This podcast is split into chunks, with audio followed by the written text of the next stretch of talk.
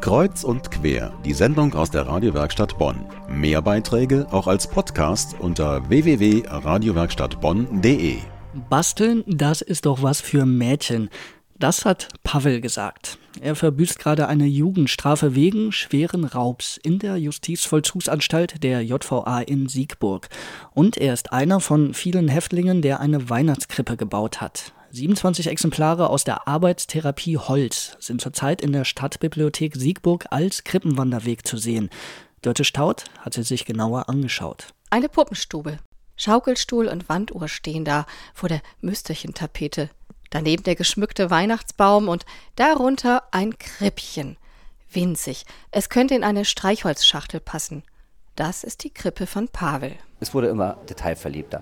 Bei diesem Wandbild, da sind noch zwei kleine Mäuse, die, die, verschwinden in einem Loch in der Leiste. Das ist kaum wahrnehmbar, aber es ist einfach da. Bei Pavels Haftkollegen Raphael hat die heilige Familie in einer alten Ziegelei Obdach gefunden.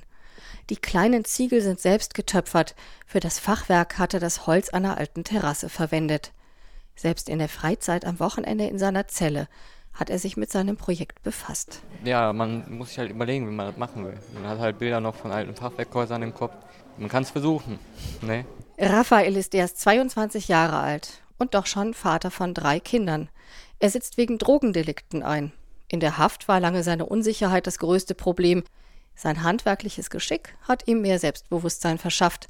Und das hat er lernen können, weil die zwei Therapieleiter Werner Klein und Jürgen Schmidt dieses Großprojekt Krippenbau begonnen haben. Werner Klein. Dieses sich in so eine Situation reindenken, dieses da stehen vor der Krippe und sich dann wirklich immer kleiner denken, das ist ja auch schwierig, einem Gefangenen zu vermitteln, der noch nie in, in, in Proportionen gearbeitet hat. Die Bibliotheksleiterin Christiane Bonse sagte bei der Eröffnung: Wir haben natürlich niemals geglaubt, dass so ja, künstlerisch tolle äh, Krippen vorgestellt werden können. Elsen wollte keine Krippe bauen. Er hat eine orientalische Backstube gebastelt.